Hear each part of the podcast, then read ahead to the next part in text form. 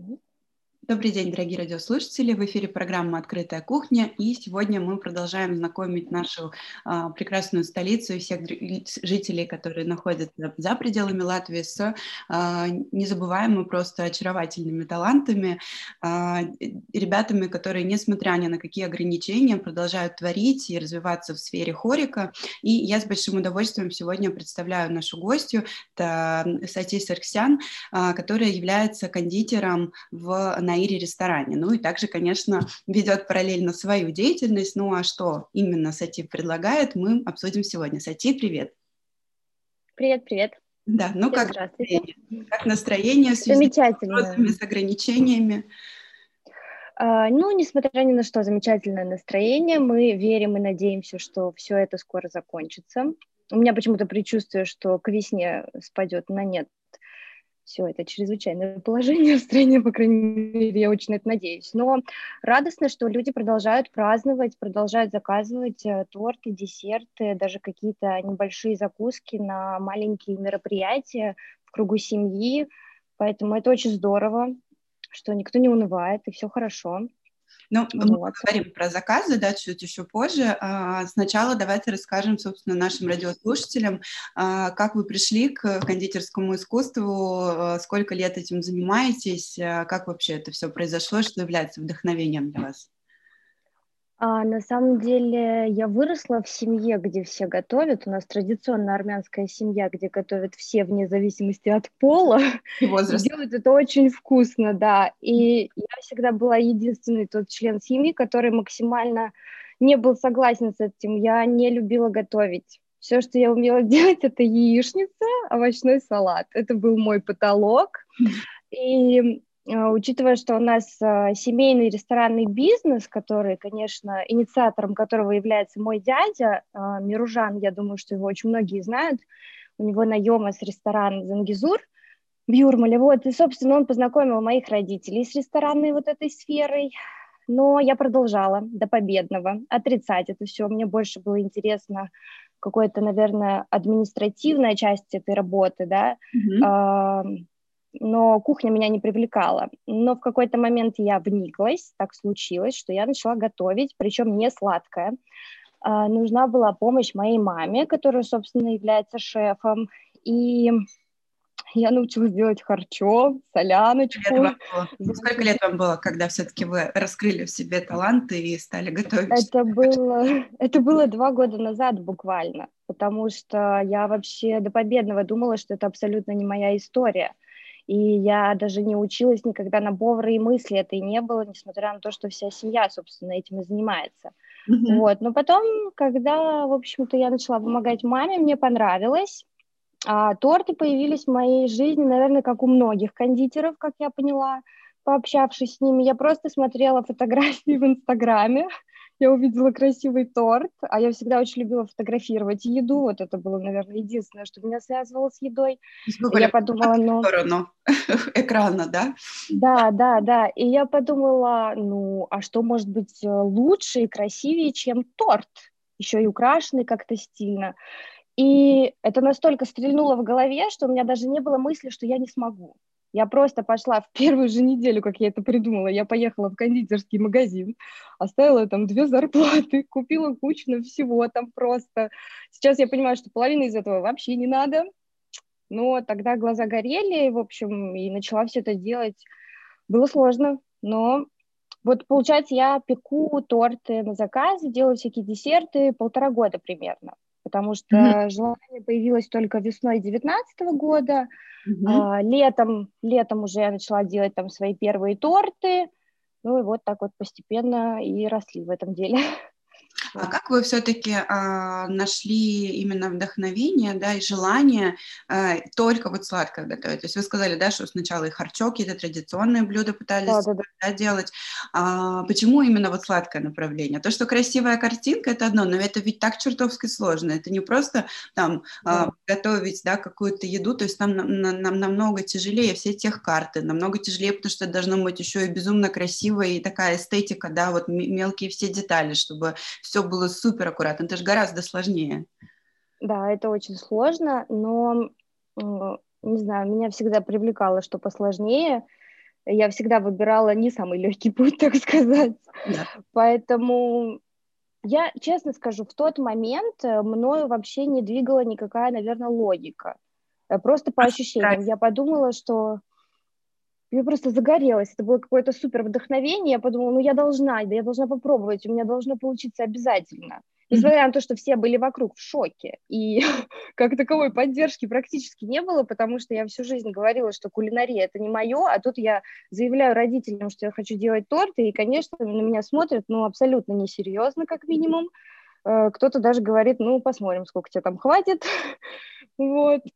Поэтому это, это был какой-то действительно шок для всех, и включая меня.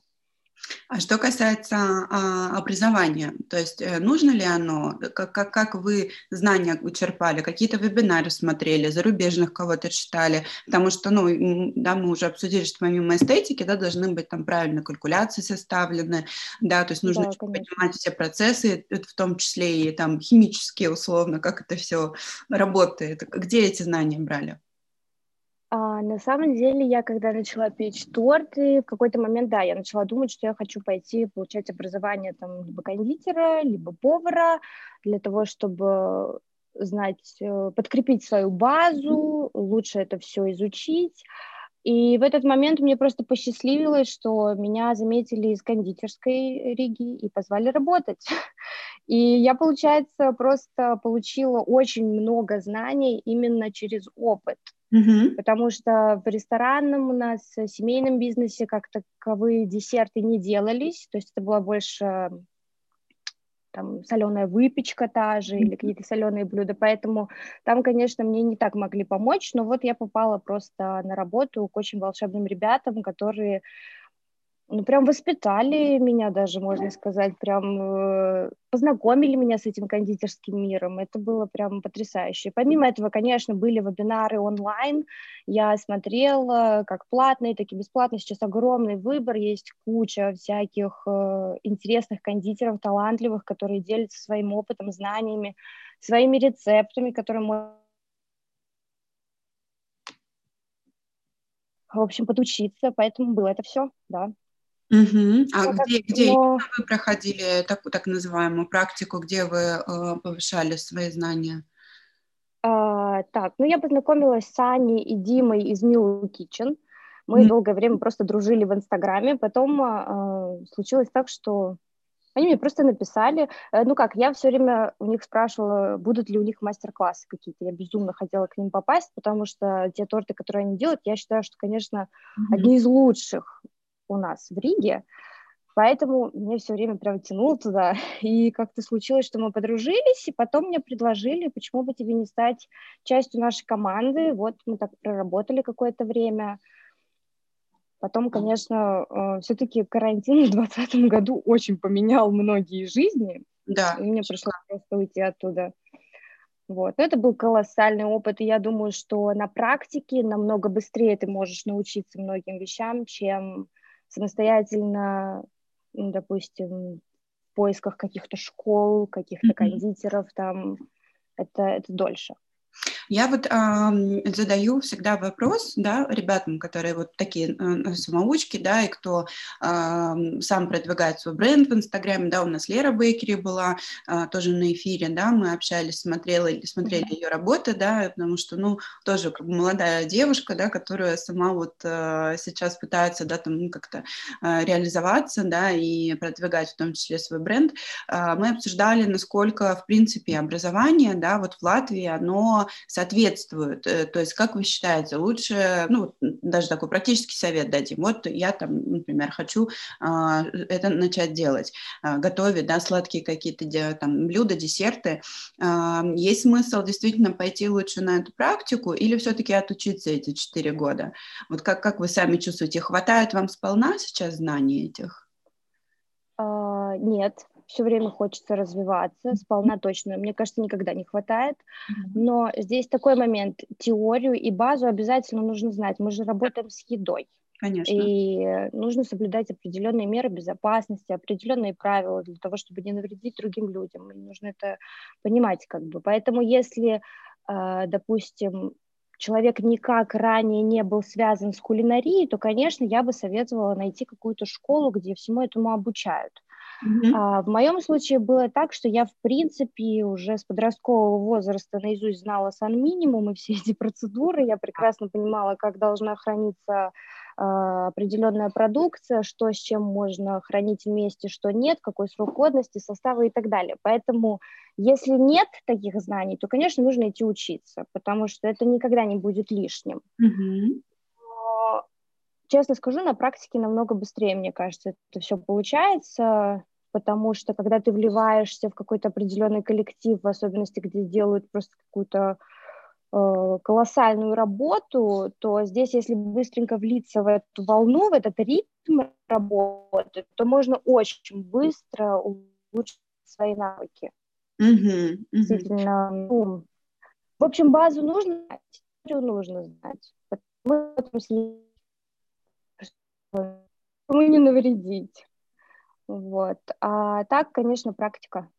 Практика mm-hmm. дает очень, э, ну, повышает навыки намного быстрее.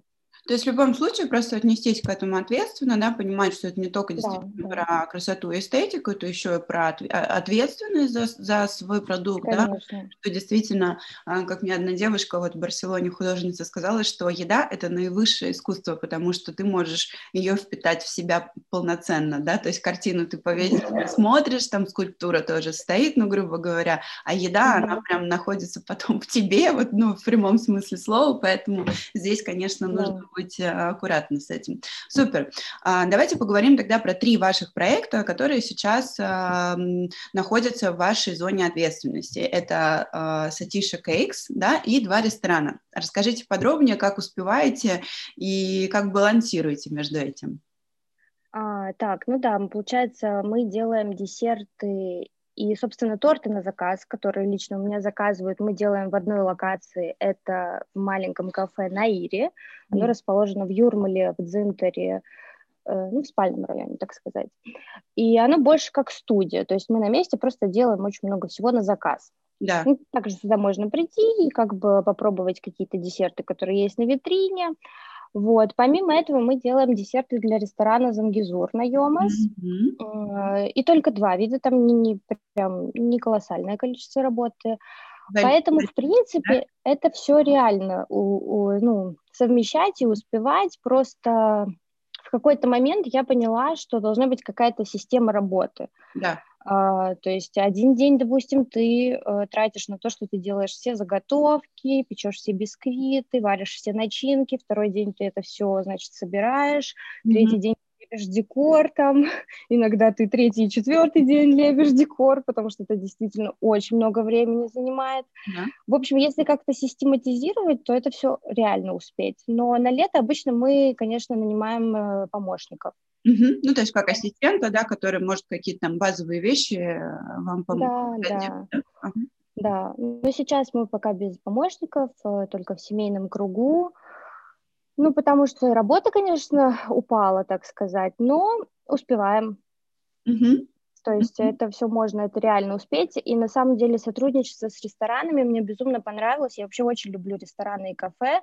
Мне нравится продумывать подачу блюд и все такое. Поэтому у меня появилась вообще такая идея на 2021 э, год, а почему бы не попробовать э, сотрудничать и с другими кафе и ресторанами? Конечно. Предлагать им какие-то определенные десерты, и причем делать это не конвейером, для всех одинаковые, а исходя из концепции определенного кафе, продумать, а что бы им подошло, и делать вот так вот на заказ, потому что на самом деле мы поняли, что э, не настолько выгодно иметь штатного кондитера, чем вот заказывать просто партиями десерты.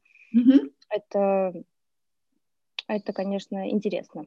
Ну, я хочу сказать, что вот, ну, а, исходя из своей деятельности как рекрутер, да, как человек, занимающийся персоналом, кондитер – одна из самых сложных вакансий, их действительно очень мало, а, и тех, у которые готовы подстраиваться под рабочие часы, все мы знаем, что пекари-кондитеры должны приходить самыми первыми, да, там, mm-hmm. готовить все свежее, да, чтобы уже там условно в 10 утра круассаны лежали, и а, а, этот запах, да, завораживал посетителей. Людей. А, так mm-hmm. что я, кстати, считаю, что вот, вот эта вот фишка, которую вы только что подчеркнули, она вполне себе актуальна. А, это, в принципе, даже как и с моей деятельностью. HR, а, его дороже держать, ну, скажем, своего штатного, да, лучше как бы вот э, обращаться по конкретным вопросам. Поэтому я а, думаю, что это, правда, очень хорошая идея, и желаю только, чтобы все получилось.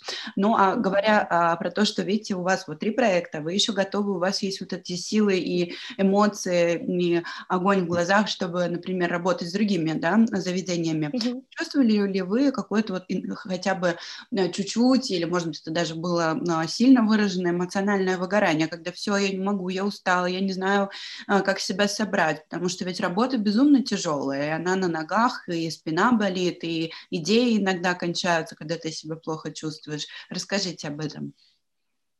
Ну, на самом деле у меня не так часто было эмоциональное выгорание, но с момента, как я начала печь торты, у меня его, мне кажется, не было.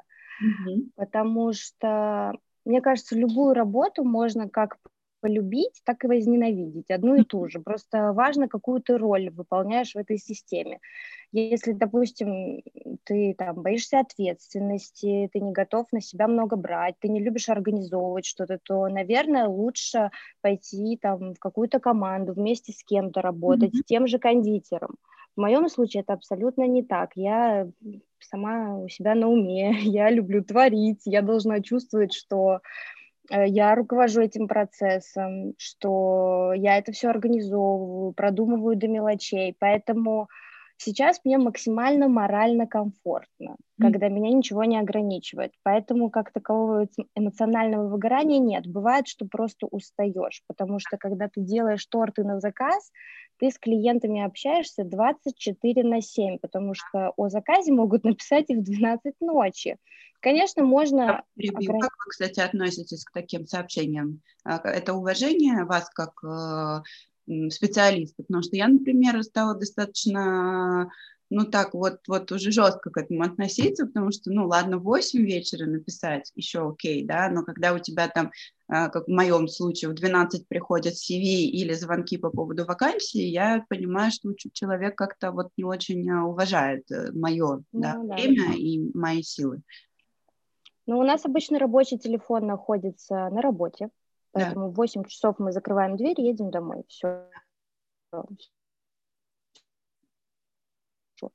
А, если пишут в социальных сетях, то у меня обычно просто выключены уведомления, и если я уже решила, что в 8 вечера закончился рабочий день, то да. я уже вряд ли кому-то отвечу. Но mm-hmm. если как бы я себя чувствую комфортно, то есть я готова, я могу ответить кому-то и позже. Но на самом деле я перестала так делать ну, потому что это действительно это, это сводит с ума. И вот тогда может появиться что-то наподобие эмоционального выгорания, mm-hmm. когда уже ну, слишком много этой коммуникации с людьми, и в такие моменты я просто беру либо выходной какой-то, либо я просто не захожу в социальные сети, меня никак нельзя вообще поймать, я максимально стараюсь отдохнуть. Потому что лучше какой-то маленький анонс, то, что там, условно, завтра, а, ребят, я там недоступна. Предупреждаете ли вы своих? Э, да, да, обязательно.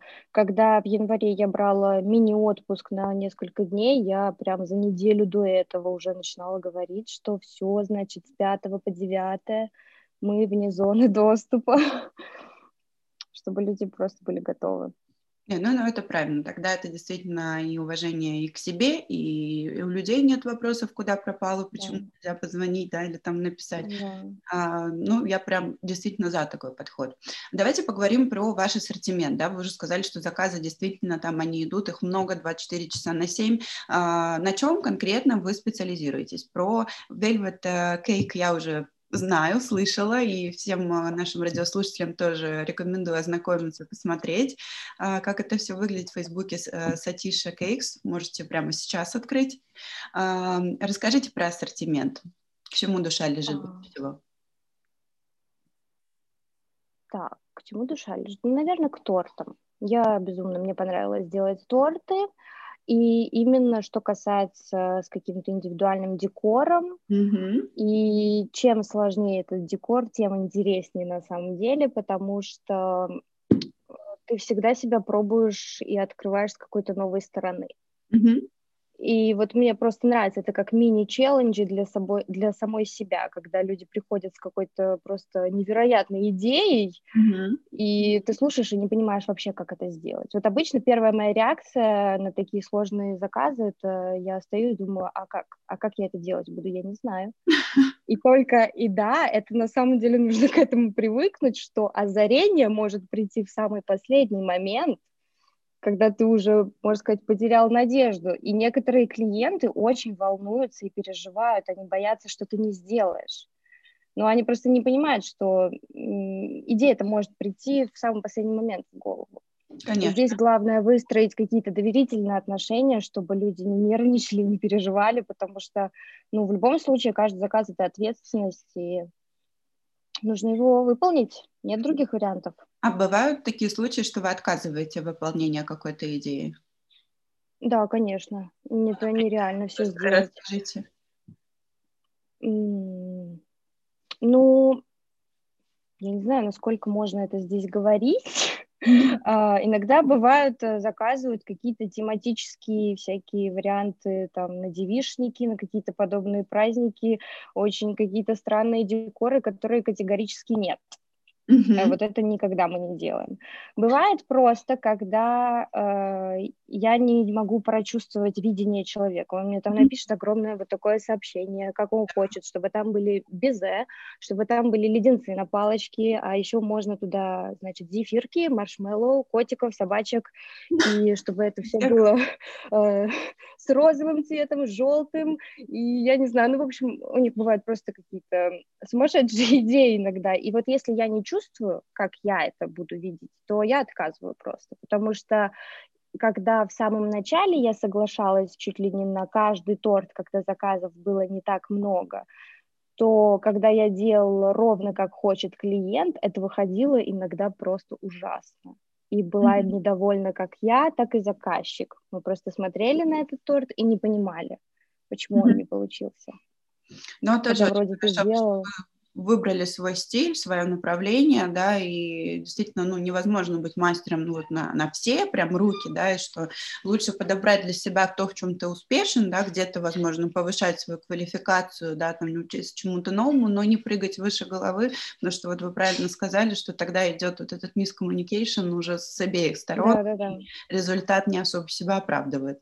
А как выбрать свой стиль? Э, кстати, вот те, те тоже ребята, которые думают, там, заходят сейчас, боже мой, каких только нету а, декоров, да, каких ингредиентов, и мастика, и там и целые скульптуры буквально в реализме, да, люди лепят.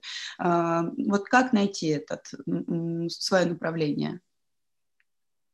А, ну, нужно исходить из того, что нравится в первую очередь самому себе, и прокачивать насмотренность, смотреть на чужие работы и ловить себя каждый раз на том, а какие торты я больше всего смотрю, какие торты мне больше всего нравятся.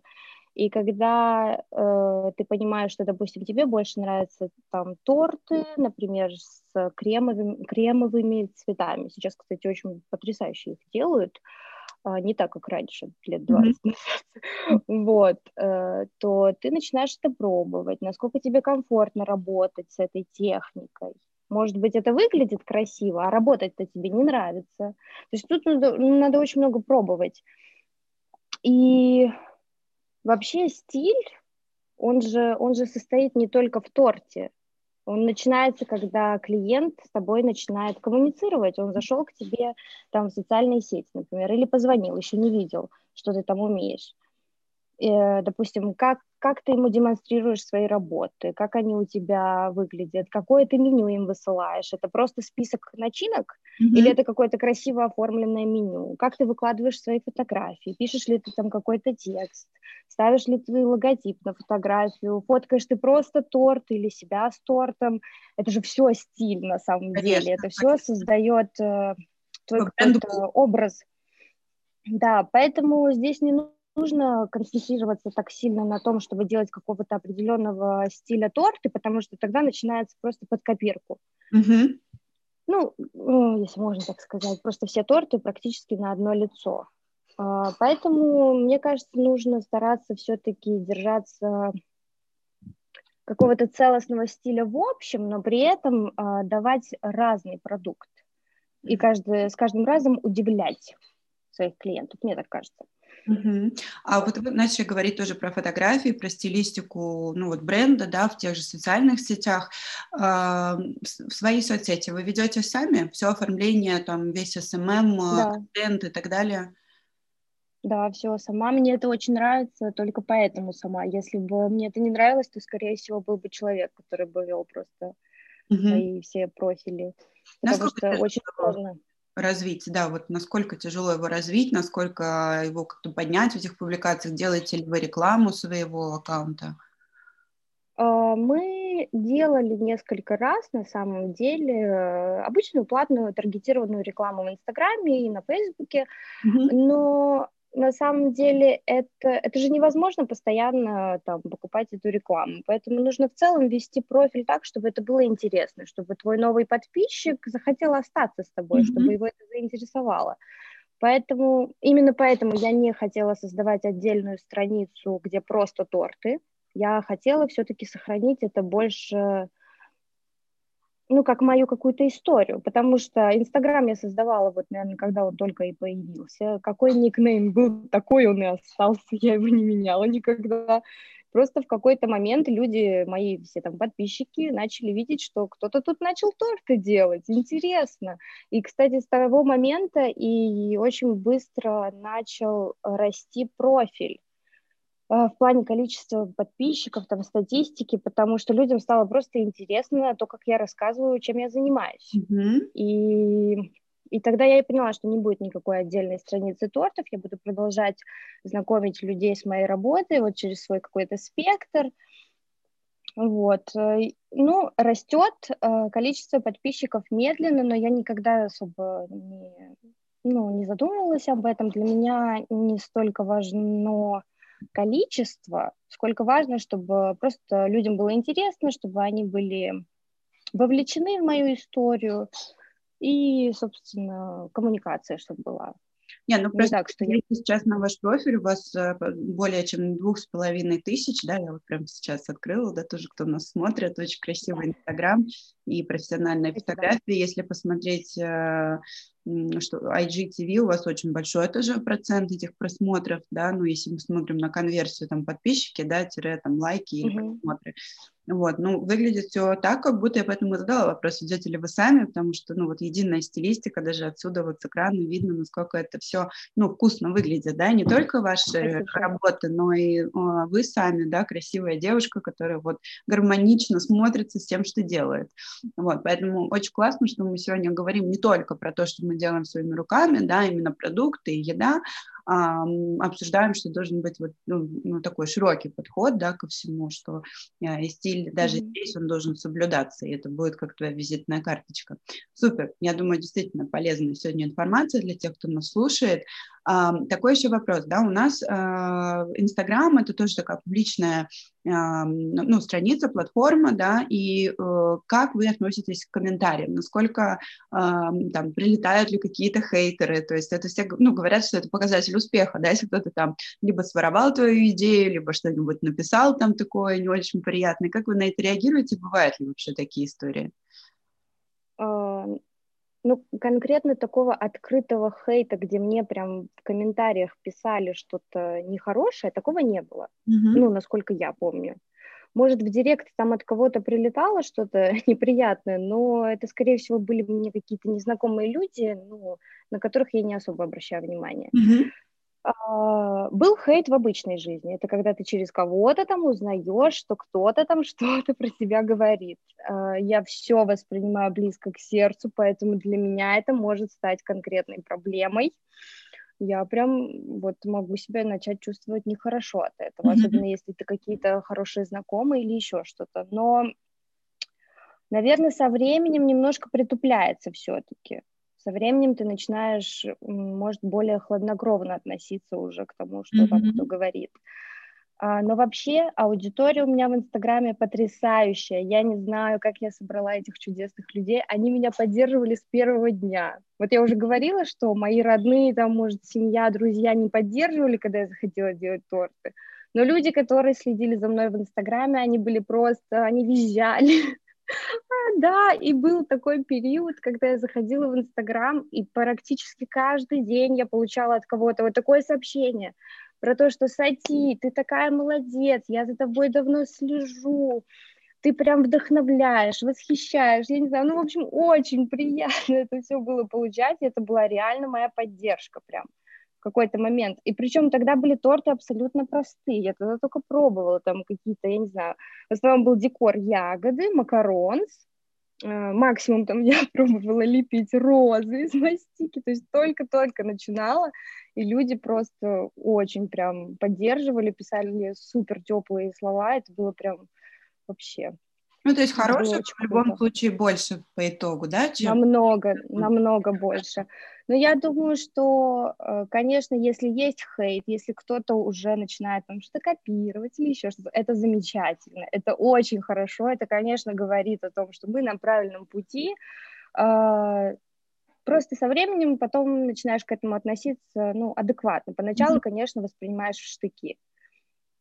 Угу. А вы сказали про копировать. Уже бывали случаи такие?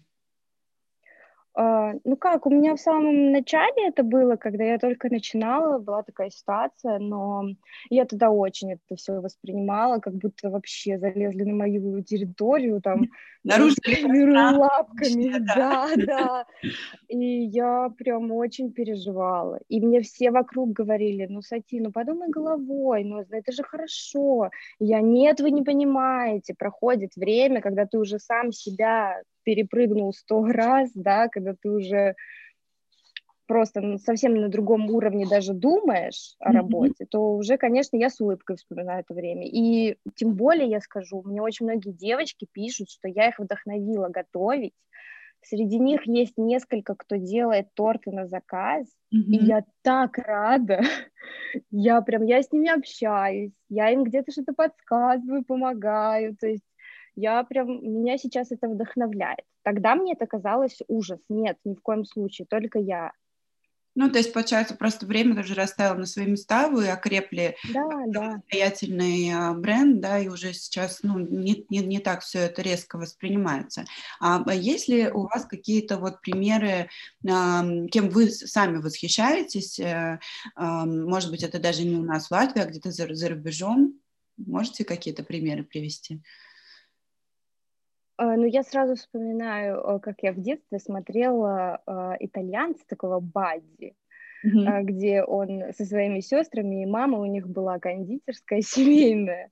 Вот я его обожала. Я всегда смотрела на него, он также делал потрясающую пиццу по папиному рецепту, я его всегда смотрела, вот им я восхищалась. Сейчас, конечно, я понимаю, что тот уровень тортов тогда, это несравнимо с тем, что делается сегодня. Да. Но вот как сам человек относился к своей работе, вот он, из поваров и кондитеров за рубежом мне безумно нравится Рамзи, несмотря на то, что изначально он меня очень сильно пугал в адской кухне, потому что мне казалось это неадекватно. Но потом понимаешь, что это, наверное, образ все-таки, когда он начал уже свою личную передачу вести, где он просто показывал какие-то рецепты, я поняла, что ну, это просто какой-то потрясающий повар. А, Джейми Оливер также мне безумно нравится, когда он готовит, он еще всегда так пальчики оближет, так по-домашнему. Вот я люблю такое душевное. Да. Вот. А, из местных, если смотреть, ну, если брать кондитеров, например, то, конечно, как я уже говорила, Милу Кичен делает потрясающие торты. У нас есть также Куку-шеф, это и Карина и Сергей, они также, они вообще очень хорошие ребята, мы с ними отлично общаемся. А, есть еще вообще стоит uh, сказать, что я восхищаюсь женщинами, которые пекут дома, но у них при этом дети, муж, и вот они начинают печь с 10 вечера и до утра. И вот это просто для меня непонятно, как можно выдерживать такой график. Вот я считаю, что это просто, ну, надо похлопать реально им. Вот Нет, восхищают такие люди. Как, как это можно совмещать? До утра готовить, и потом еще днем как-то функционировать. Я тоже. Я тоже не представляю, я просто общалась с такой одной девушкой, и когда она мне писала после новогодних праздников, что она там несколько ночей уже не спала, я думаю, господи, как так случилось? В общем, я не представляю такого. Но все равно классно, что вы следите вот за другими, умеете радоваться за других и восхищаться, потому что э, один мой клиент задал вопрос э, шеф-повару на собеседовании, а кто вам самому нравится, да, то есть э, какие рестораны вы посещаете. Ответа не было, и тогда мне вот э, этот клиент сказал, что, э, ну, если ты ни на кого не смотришь, нигде не пытаешься там, да, больше узнать, подчеркнуть, то ты сам стоишь на месте. Поэтому круто, что вот, вот даже с такими именитыми, да, людьми, как Джейми, как Гордон, вы следите, что-то для себя тоже берете. Ну и плюс вы сказали а, такой момент, как домашнее, да, но мне кажется, действительно, даже вот сейчас мы первый раз с вами общаемся, вот оно такое ощущение, как будто знаю вас давно и уже сижу у вас на кухне, но действительно такое какое-то тепло, какой-то такой уют, э, и я думаю, что не за горами момент, когда я еще отведу и закажу, у меня день рождения скоро в марте, поэтому... Ой, я думаю, я буду очень рада вас увидеть, попить кофе, чай, угостить тортиком. Ой, ну, правда, суперское такое у нас сегодня интервью, душевное. А, по самый такой Вопрос у нас остается, да, во-первых, давайте скажем про пандемию, как э, не бояться, да, этих тяжелых времен и что делать в это время. И второе, э, чтобы мы много сегодня дали советов, да, но может быть какой-то супер личный совет для тех, кто только начинает, будь то повара на дому, да, либо кондитеры на дому, вот чтобы вы посоветовали. Давайте с пандемией тогда начнем, у нас остается не так много времени.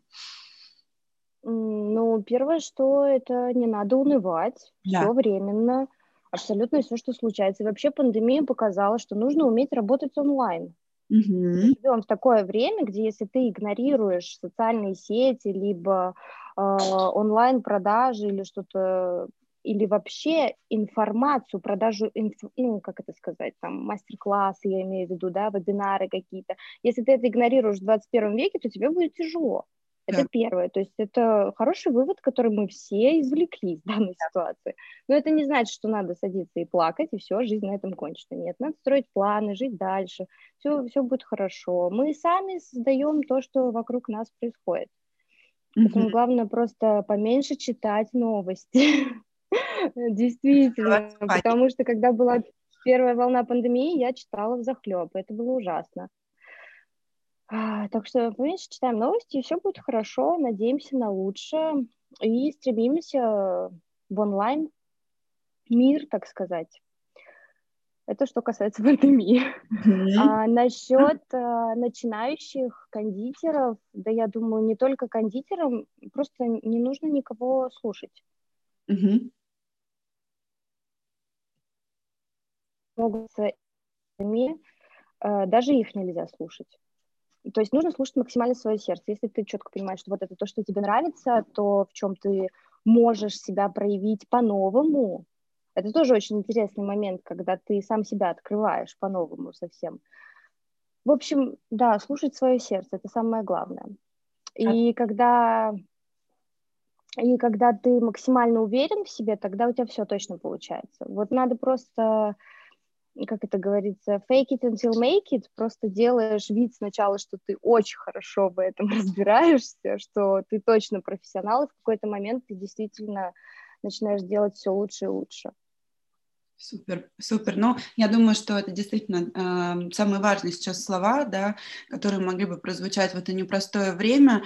Э, кстати, э, прям сегодня я думаю, что всех зарядила своей энергетикой, и рада, что у меня такие гости бывают, что можно действительно вот познакомиться с такими талантами наших жителей, да, и еще и потом, э, собственно, посоветовать им заказать все это искусство, попробовать в кругу своих э, близких или друзей. Э, кстати, я, в свою очередь, вам желаю вот действительно не терять это настроение, не терять эти амбиции. А, дико уважаю, люблю ребят, которые вот, ну, вот с таким интересом, с таким вот ростом относятся к своему делу. А, так что держитесь, пусть все только приумножится в этом году, и я обязательно обращусь к вам а, за тортом в марте. Ближе, Спасибо большое, ближе спасибо напишу. огромное. Вот, Это что... было очень приятно пообщаться с вами. Спасибо, что пригласили. Вам огромное Будем... спасибо. Э, буду да, будем на связи. закажу чуть-чуть, потеплее станет, и надо будет всей семьей отведать все, что вы предлагаете своим большим а, семействам. Спасибо вам огромное. Будем тогда а, в эфире программы «Открытая кухня» была Сати Сарксян, а, которая является молодым талантом, а, развивается в шеф-кондитерстве. Ну, а, а мы встретимся в следующий понедельник. Валерия Иванова, «Открытая кухня». Спасибо.